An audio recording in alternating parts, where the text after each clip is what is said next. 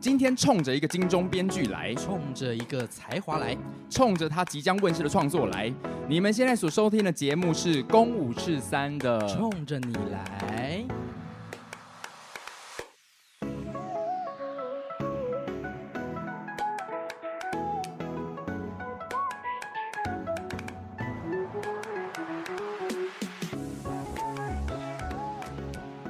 是一个新的单元啦，就是我们今天其实也是第一次做这个尝试。对，因为我们的节目是叫公五是三，可是我们公五是三平常在聊的比较是主题性的内容，比如说小时候做过的坏事啊，最喜欢的明星有谁啊，然后老师关于从小到大遇到的老师是什么，就是比较像很多 podcast 都会聊的主题。嗯，但我们还有一个公三小事的单元，就是我们集结最近发生的一些大小事，虽是好事、好笑的事，我们都会。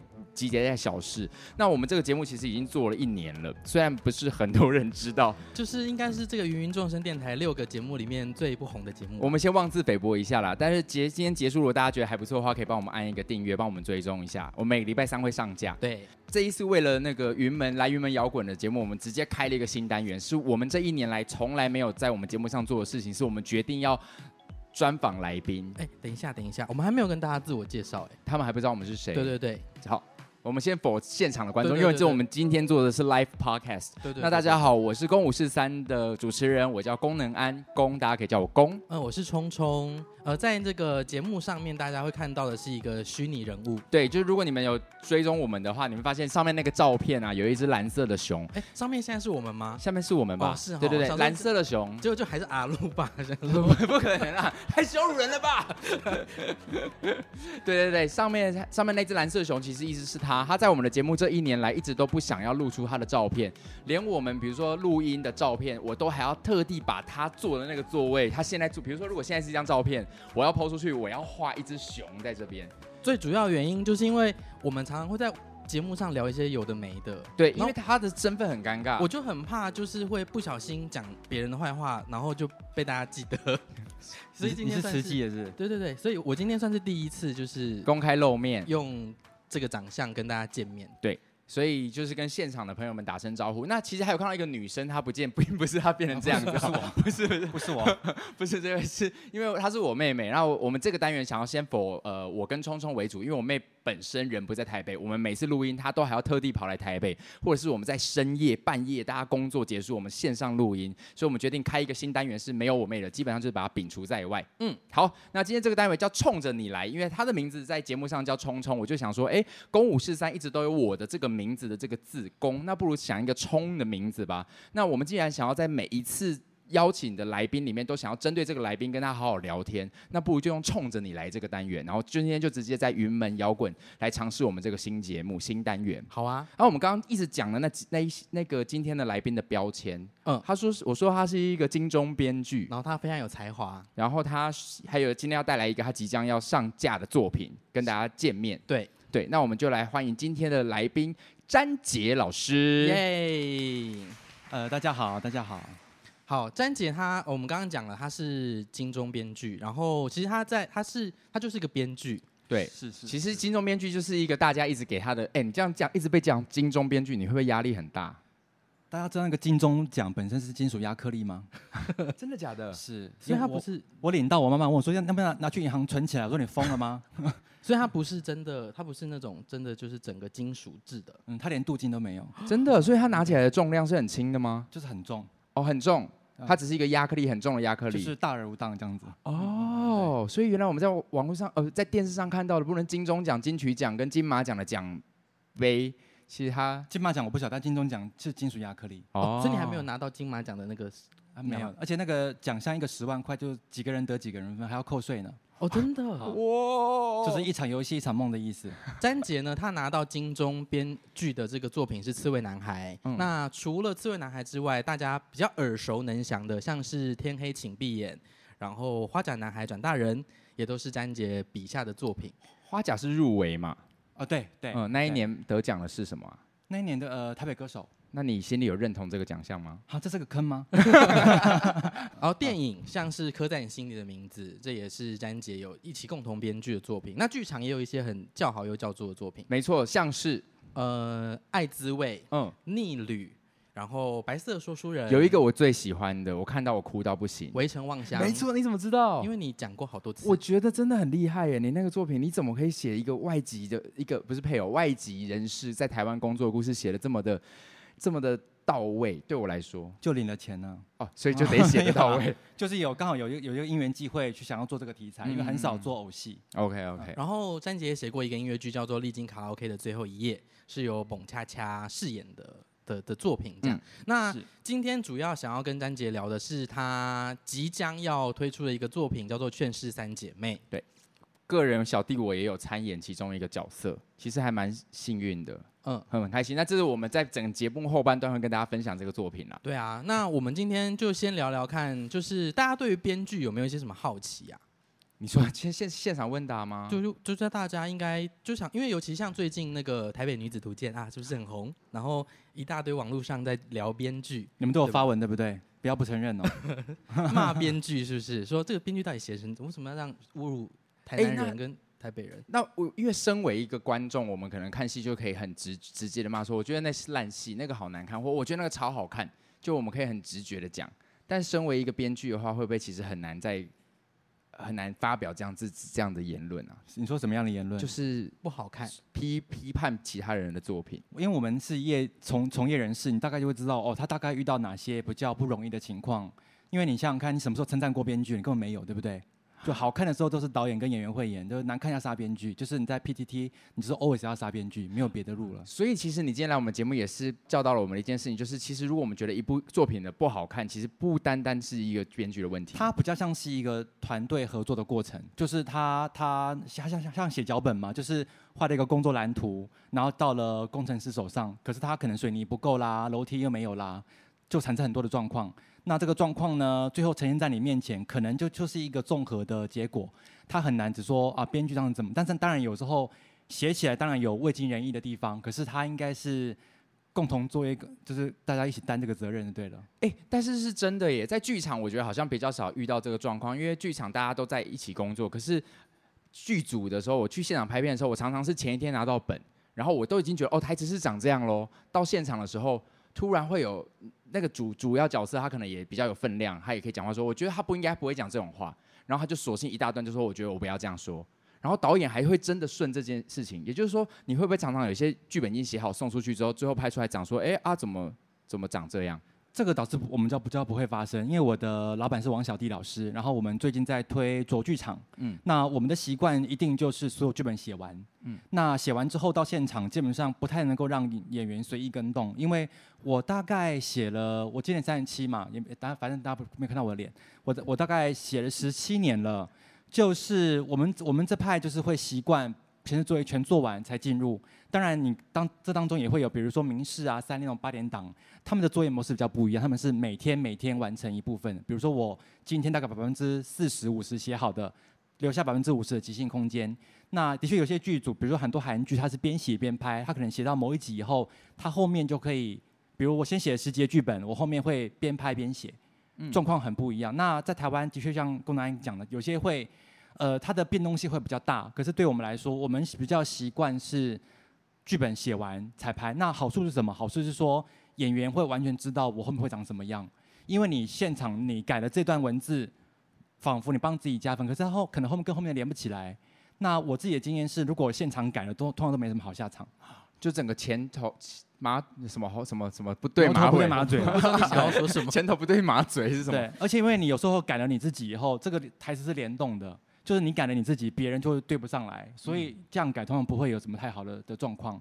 那我们的做法就是，我们如果定本了送到演员那边，演员是一个字都不能改的。嗯，比如说我去看过呃老老师拍戏嘛，就是这句少两个字，那再来一次，再来一次，就是你要全部念完你才能走下一卡。小弟老师是这对，所以有些演员演压力很大。比如说我第一个电视剧《刺猬男孩》的时候，哦，那个演员压力大到就是因为每天的景都要借嘛。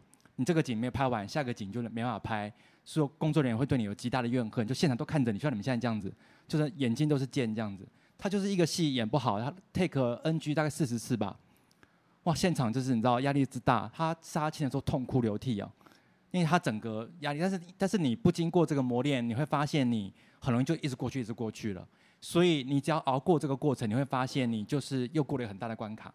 哎，这是对演员来说真的是一个非常非常的大的操练，因为我过去比较多在剧场演出，我也是这一两年才开始接触影视。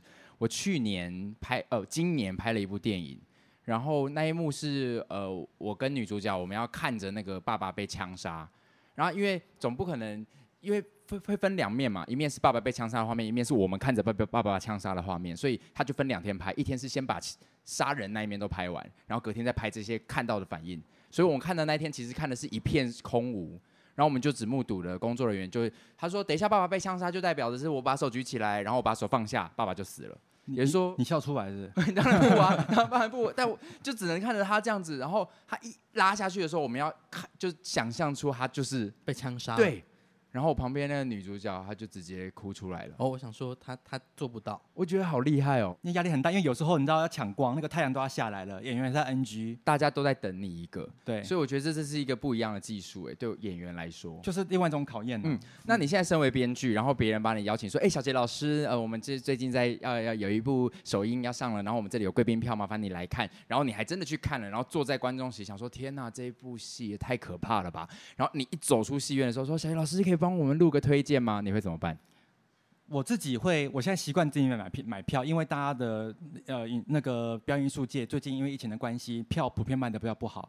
那我能够自己买票就自己买票。那这个是第一个是支持，第二个就是说我如果买了票，我不是这么喜欢这个节目，我就会马上走人。真的吗？即便是你知道现场你。出去的，前台都是认识你的人哦。可是我戴口罩，我跑得很快啊。哦，所以原 原来 原来疫情之下还有这种好处啊。对，我就遮头遮脸的走了。可是我都觉得，大家已经到这个年代，也不知道能活多久，能走就先走吧。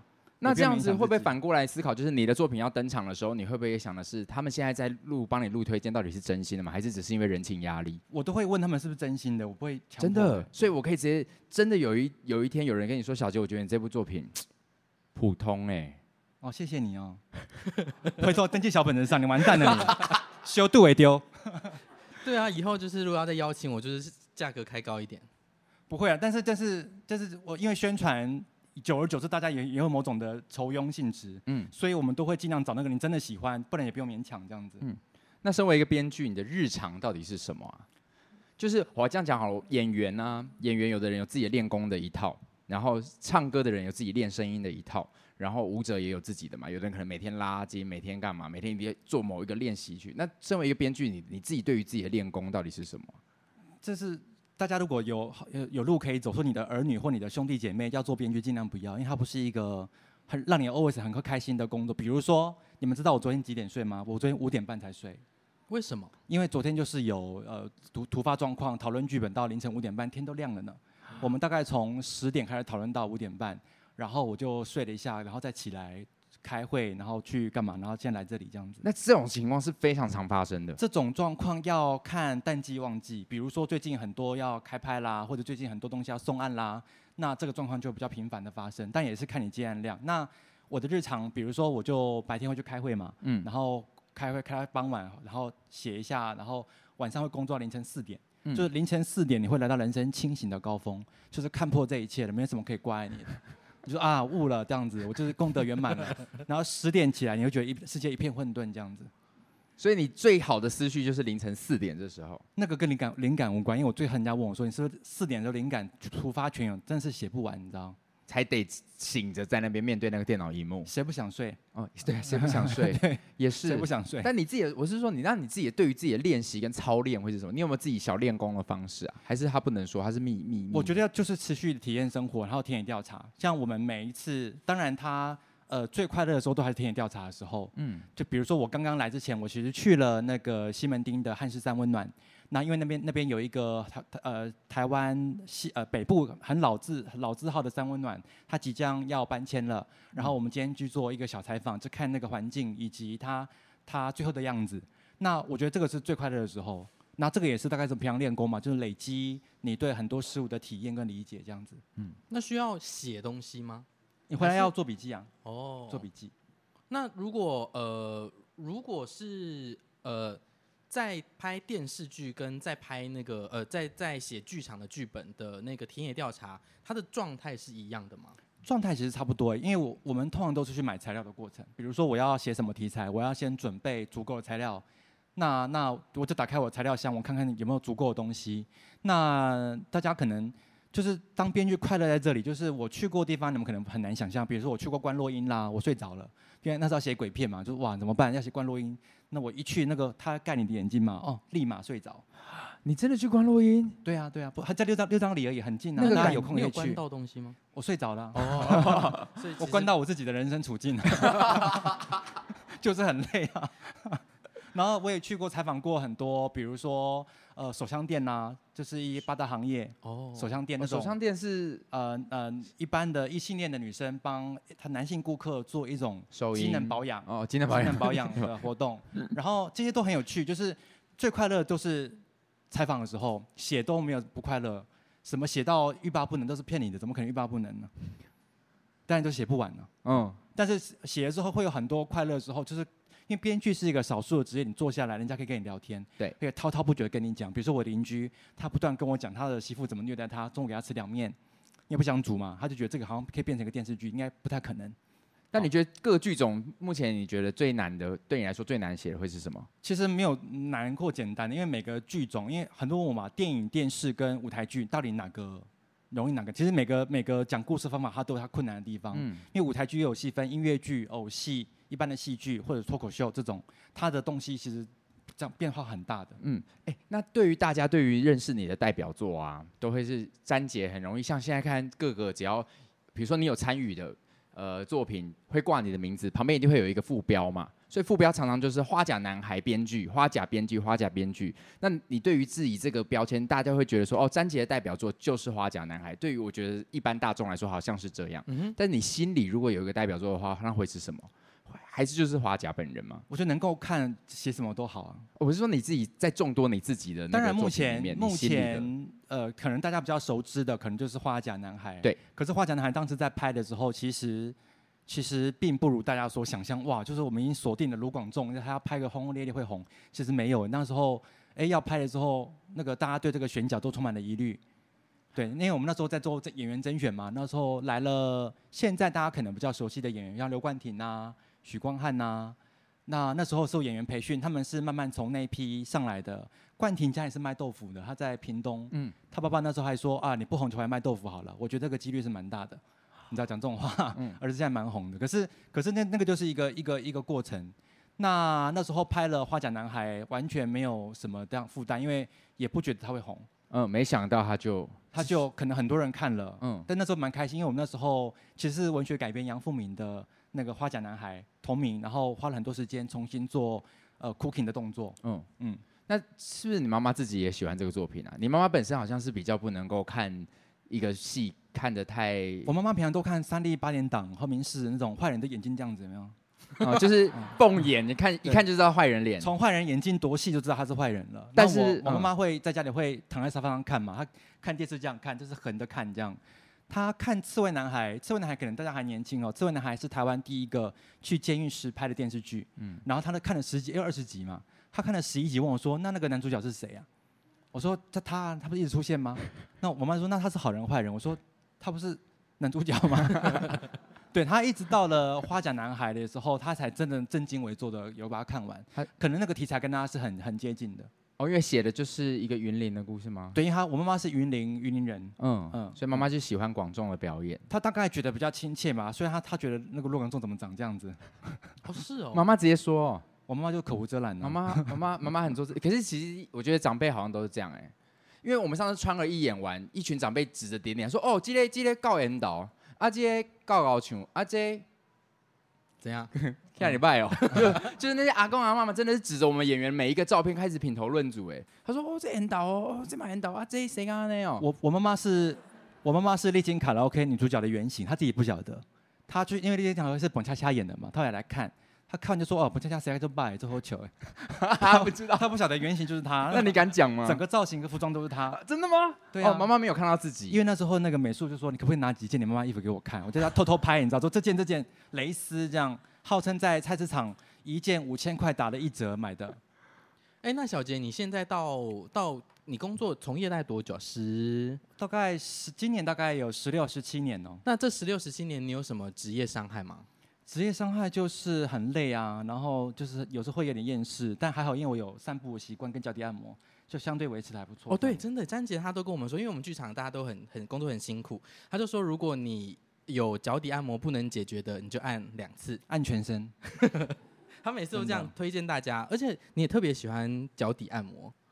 对，因为脚底按摩开很晚，那有时候我会脚底按摩是因为我们可能开会很很晚了嘛，凌晨两点。你就会觉得，因为脚底按摩二十四小时的，去那边边泡脚边骂人啊，就说那个谁好贱哦，什么什么什么什么，这样。你可以就反正按摩师傅也不认识你，就可以一直跟他抱怨你的工作事情，是不是？我们有比较习惯合作按摩，他都会装作不知道这样。哦，真的，所以他应该听到很多秘辛哎，他应该马上写下来了。他其实就是那个以前康熙来了小 S 那个小本本哎，小本本。那个他他有如果出事要先把他杀掉哎，应该不至于吧？好，今天呢这个节目到这个地方了，我刚刚就稍微先瞄了一下现场的观众有没有年纪比较小的小朋友，因为我们接下来要播了一首歌曲，就是接下来呃詹杰老师在明年要开始问世的一个新创作。对，那这个创作其实在这一两年引起了非常大的争议性。对，大概在二零二零年以上，二零二一啦，二零二一年现场的独剧的时候，其实还蛮轰动的。对，但我们没有想到，竟然我们的导演就是曾慧成导演，他竟然把呃几个片段选段放在网络上。他原本也没想那么多，就二零二一的暑假那个时候嘛，大概六月的时候，疫情爆发的时候，大家在家没事，他想说，好吧，那就把一些我们剧团呃这个刚刚读剧完的片段，把它放在网络上好了。嗯，然后这个。这这个是我们那一出戏的开场曲，那这个开场曲就是七字国骂，七字国骂，七字国骂就一就变疯传，就一开始以以为会就是会引来一个好的效益，就是其实我们我们当时的目的并不是说哦我要放到网络上吸引大家目光，不是诶，因为只是想说现在疫情期间大家三级警戒。很闷，那我们就把我们自己的演出片段分享给大家。只是这种起心动念，就没想到就引发了后续非常多的风波。那我们现在也休息一下，让大家听听这首歌曲。那如果大家对于呃国骂比较敏感，就自动消音这样，或是遮一下耳朵。好，那我们来听听这首歌。现场应该没有太小小朋友。先确认一下，我先看一下现场小朋友有没有都十八岁以上。OK，都 OK，大家都安全。好。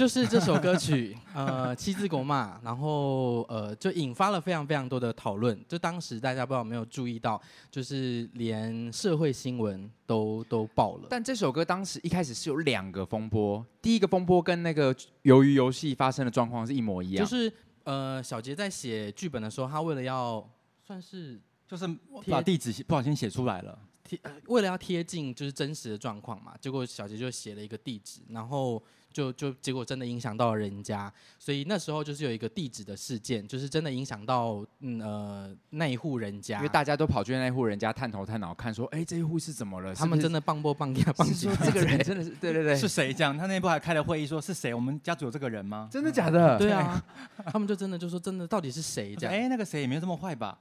结果没 结果没没有，就是真的是我们就是也影响到人家。对，后来跟对方诚挚的道歉。对对，然后第二个事件就是。这个七字国骂到底能不能出现在表演艺术的舞台上？还有国家级的场馆，对，对对，怎么可以有这样子的作品？因为他这出戏叫做《劝世三姐妹》，所以那时候大家就很生气，说你们这个根本就在教坏小大大小朋友啊，怎么会是什么劝世呢？但其实这个故事很简单，它就是它就是在讲述一个三姐弟，他们呃因缘际会要逃回老家拿地契。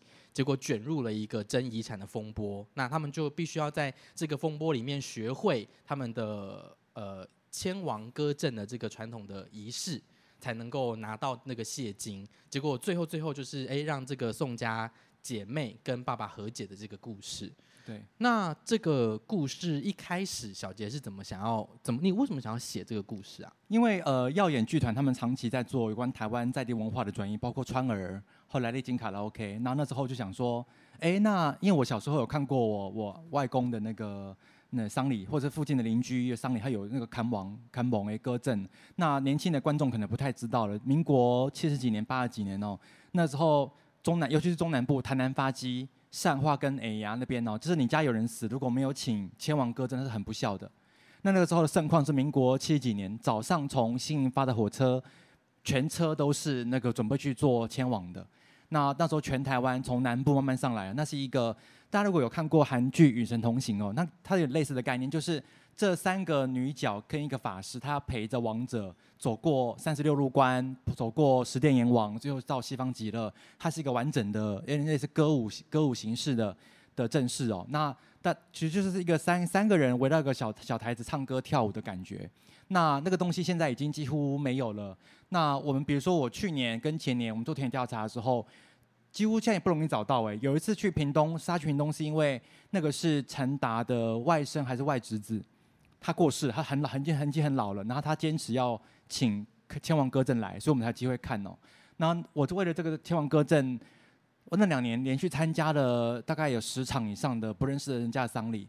我就去现场，然后说对不起，我来我来参观一下，不知道参观什么，就在要看人家怎么请这个千王歌阵，但是但是现在几乎已经没落或消失了，所以也就是说他有一天真的会离开，这个东西会消失在台湾，而且已经进行式，因为现在人土葬越来越少了嘛。其实千王歌阵里面有一个这懵种，就土葬的部分已经不太有人会唱了，嗯哦。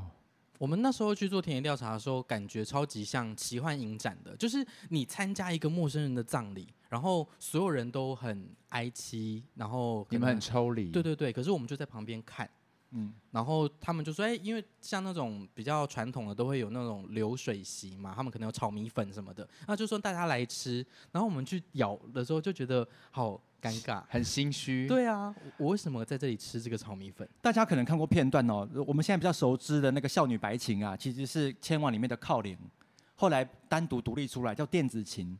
哦，点珠琴，然后配那个少女白琴，它其实原本是。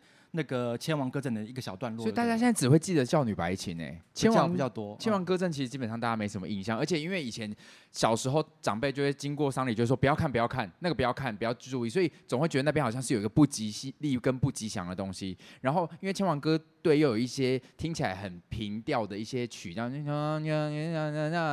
听起来就会觉得好像诵经会有一点恐怖的感觉。可是这一次因为演了《劝世三姐妹》，我们上次在被采访的时候，我才听到我们的女主角。张琴家形容了那个与神同行，他就说，其实这三个人在现场唱一些我们自己觉得很可怕的那些歌词的内容，其实就很像是好，假如好，假如我们今天新去到一个新的学校，你是一个新生，然后你根本不知道说，呃，天呐，教务处在哪里？好，那我去完教务处，我现在要要去哪里缴学费？那那我领完制服，我要去哪里？就我们人死掉的时候，其实也可能跟一个新生一样慌张。我不知道我现在灵魂来这边，然后我现在要去哪里？所以千王歌阵的这三个女角是吗？是，这三个女角角其实就有点像是服务人员。他会引导这个王者说：“你不要怕哦，那现在我们带着这笔钱，我们一起上路喽。然后我们遇到了第一关是什么？什么长官什么的神，那我们要给他钱买通你，让你顺利度过下一关。所以我才发现说，哇，这个仪式在我们外面眼睛看起来是一个不吉利或很可怕的东西，但实际上其实是一个，我觉得是我们台湾人对对于人这件事情是一个充满爱的行为耶。”它其实两大主轴，一个是一个是劝亡，一个是劝善。劝亡就是说安慰，让亡者安息，然后让家属能够宽心。劝善就是因为早年的呃台湾的一些农村，其实那个识字率或者是就学率学历并不是那么高。那劝善有点告诉你说，你要做好事，要要孝顺爸妈，它其实有很大的教化功能在里面。嗯嗯。那为什么会有就是刚刚那首第一首歌出现啊？对啊，为什么就是刚刚啊？就是大家就不要变，我们其实真善美了，我们就是整个故事就是一个是幸福洋溢的故事，就就是开头是比较，因为开头是定调的歌曲，嗯、那他们其实这个故事讲的是爸爸跟女儿和解的过程。嗯，大家如果真的来看，你会发现那些千王的段落啊，融汇在很多的歌曲歌曲里头。这就是我觉得当时我对于整个网络声浪很不能理解的事，可以理解又觉得很纳闷。意思是说，我们这部戏整整有两个半小时，可是大家却只看了开头的十分钟，是充满脏话，就直接否决掉这个。因为我觉得他们大可以真的走进剧场看完整出戏，然后否定这个作品。但是在你只看了一个小片段，你就定义了这整件事情，我觉得是很可惜的。可这就是现在人的生活啊。对啊，因为我们快速嘛，就只看了片面。对啊，就像很多人其实根本没有看《台北女子图鉴》，还是一直骂他们。我没有骂吧。我不知道哦，那、啊、你刚不是讲很多吗？我刚刚是说听，我听到很多，哎哎哎，我没有说难看，哎各位各位各位，不论是线上还是现场的，哎我我有我掉进坑里面了，有人可以拉我起来吗？我进坑了，我没有骂，我是听到很多负面声浪，但我.所以，我刚刚是以一个如果那么多负面声浪的方式来问，哇，汗颜呢，因为小巴有演呢，阿鲁巴，我这在人家的场地，对啊。哦我没有，我没有，我 OK OK，好慌张哦。反正最后剪接是我嘛，我要怎么剪就怎么剪。那现场大家都已经知道，宫南就是一个这样子的人。好啦，继续啊，你继续往下。我继续往下。对啊，因为我们时间快要到了。好，你来，你来，你直接继续，剩十分钟。好，其实这个故事就是呃，刚刚已经。简单的已经跟大家介绍了。那在这个主要的千王的基调之外，其实还有很多像是性别议题啊什么这这些东西。那小杰，你在写一个故事的过程当中，你是怎么把这些元素取材它的比重？跟你你你是先有一个核心，想要传递什么故事，然后才把这些元素做调配吗？它就是慢慢长出来的。先有个千王，然后采访过程当中，然后又里面有很多我关注的人，比如说那个三姐妹，其实三姐弟，大姐就是风尘味很重，呃，二妹是个很胖，然后一直想要做配音人员，一直用声音骗人。小弟就是就是一个想要去变性的男孩子。那我觉得他们都有各自的生命问题，然后在这个这个故故事里面，他们都要试着跟自己做和解，这样子。嗯，那如果你觉得真的要邀请大家来看这个演出，它最大的你你觉得吸引人的点是什么？吸引人的点呢？我觉得处处都很吸引人吧。那我但我觉得其实它就是一个，它不是一个很严肃或是很要告诉你很剧烈什么事情，它就是希望你来，然后你会在里面看到你自己的很多的地方，因为因为它在里面有很多我对人物的观察，比如说我家我我其实有两个姐姐，我就我们家的组成就是确认三姐妹的两个姐姐跟一个弟弟的组成，里面有很多对人生的体悟啊，对于很多呃。很多哎，他一直抱怨自己很衰嘛，然后在这种没有钱的过程，其实跟跟你是很贴近的。嗯，那这个作品从落笔到现在，其实已经应该超过两年了吧？是，是。然后最近还在最后的修改。对。那你觉得创作这一个作品，它最大的困难会是什么？就钱很难赚呢、啊。真的还好吧？写这么久还没写完。哦，我以为想说耀眼有亏待小杰老师。嗯呃、没有，但是但是就是因为它毕竟不是像电视剧，电视剧它就是剧本写完以后拍完。大概弄弄就会播了。那舞台剧的特别在于，它一直会有精修的过程，然后每次都会调整。所以你去看任何的舞台剧或者是 live 的演出，基本上没有一任何一场是完全相似别场的。那这当中我们就会，比如说我们办了很多独剧，很感谢耀宇剧团，因为这当中不断收到各种观众的回馈或者呃各种的意见来，我们就会一直修改，一直修改。那明年的一月在魏武营的演出，其实是我们阶段性的一个呃要送出给大家的面面对面的状况了。然后我觉得那到到时候也会再继续做修改。嗯，对。那宫南呢？我怎么样？你作为一个演员参与这个作品，我觉得是，我觉得佳佳上次在集气的时候说的非常好。他说，如果能够演到这部戏是一个福气，演员的福气。是哎、欸，就是演到这么好的作品是一个福气。我当下佳佳一讲完的时候，我就觉得，嗯，佳佳虽然说我觉得能够演到宋国珍是我张庭家的福气，但我那时候心里也想说，嗯，能够演到宋国豪其实也是我的福气、欸。这件事情是不是其实对演员来说是蛮难能可贵的？真的耶，你要遇到一个好剧本，然后又一个很棒的角色，我觉得是哎、欸。你刚是这样讲的吗？我刚是啊，对，他是这样讲。那那多数的角色都是，哎，不是啊，有时候遇到一些就是只是赚钱的剧本啊，像哪些？像哪些？哇，我这里也有坑啊！等一下，快点，我们时间也不够嘛，我们直接聊聊别的啦。好，好可怕的这一集。所以呃，所以所以呃。你自己觉得参在参与这个演出的过程中，因为你记得我一，因为其实宫南参与这个演出，他还蛮有趣的、哦。就是我们在第一次读剧的时候，我错过了，我就邀请他来参与这个演出。嗯、然后当时锁定的角色并不是他现在即将要诠释的角色，这可以讲吗？你可以讲。原本是呃曾慧成导演想要找我演去演阿塞跟阿告，就是那个双胞胎兄弟，但一人要试两角，就是有会有两个个性性格。然后那时候因为又卡在一个一个。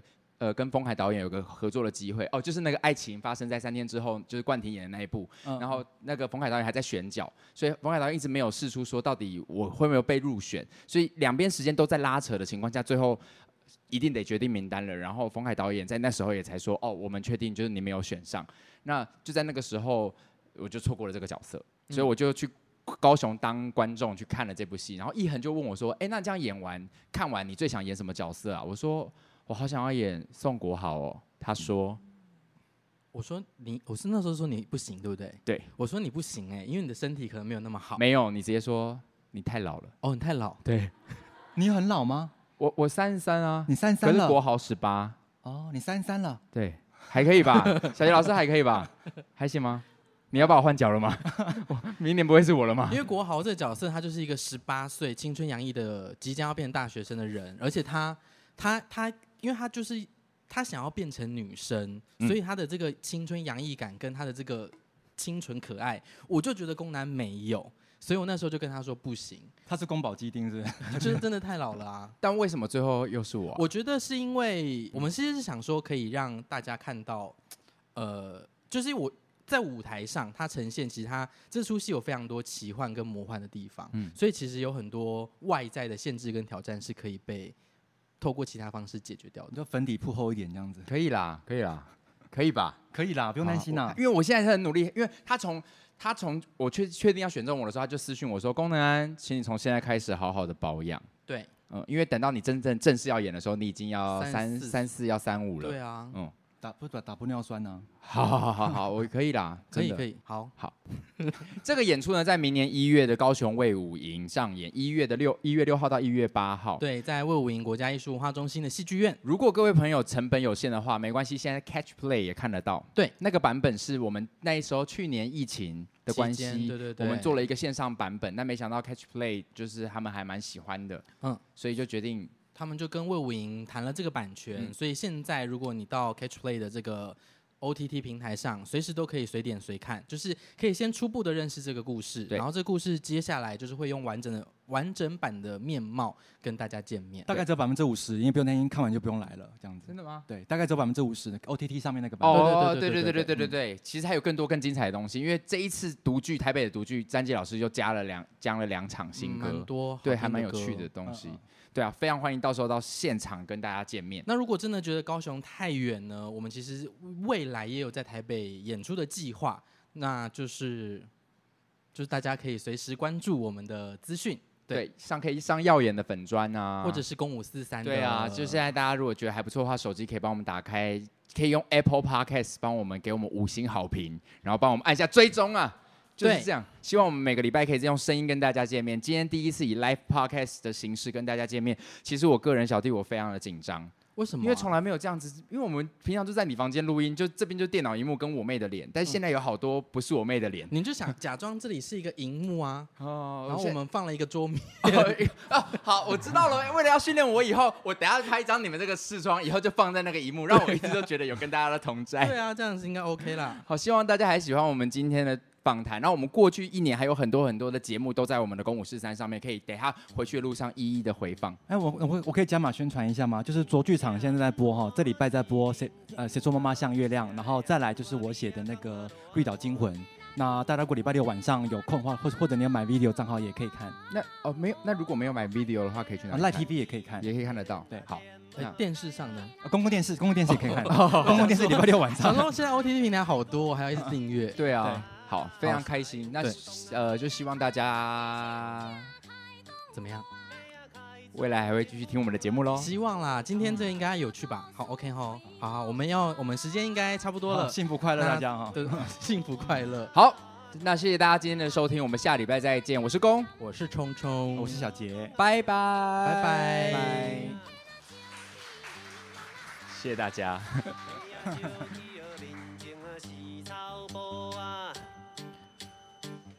这就是天王的音乐哦。行到是草埔，草埔的路上是草青青哟，草埔的路上是草花家哟。小钱来哟，现怎来哟？小钱呀，现怎是为要落过哟？小钱呀，现怎是为要落行哦？行到是赤土，赤土路上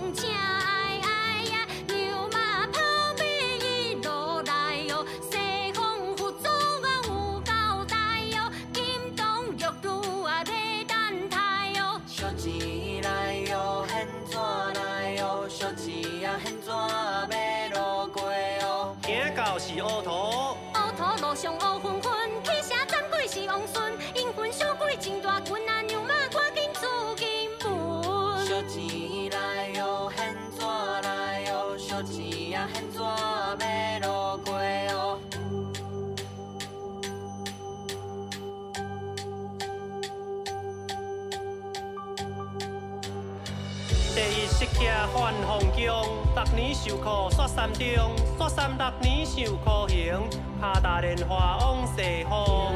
第二好名是文王，必主天孙在宫中，天下好名为第一，一笔交来也归空。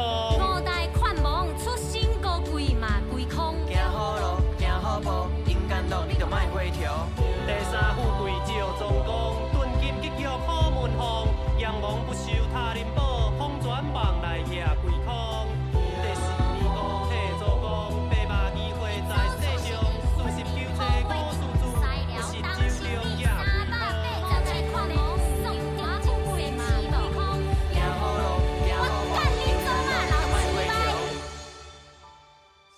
风一路好逍遥，五彩莲花化作桥，金童玉女来接引，接引亡魂往西方。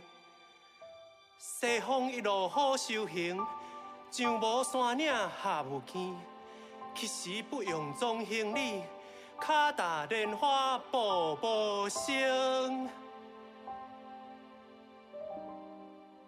阿爸。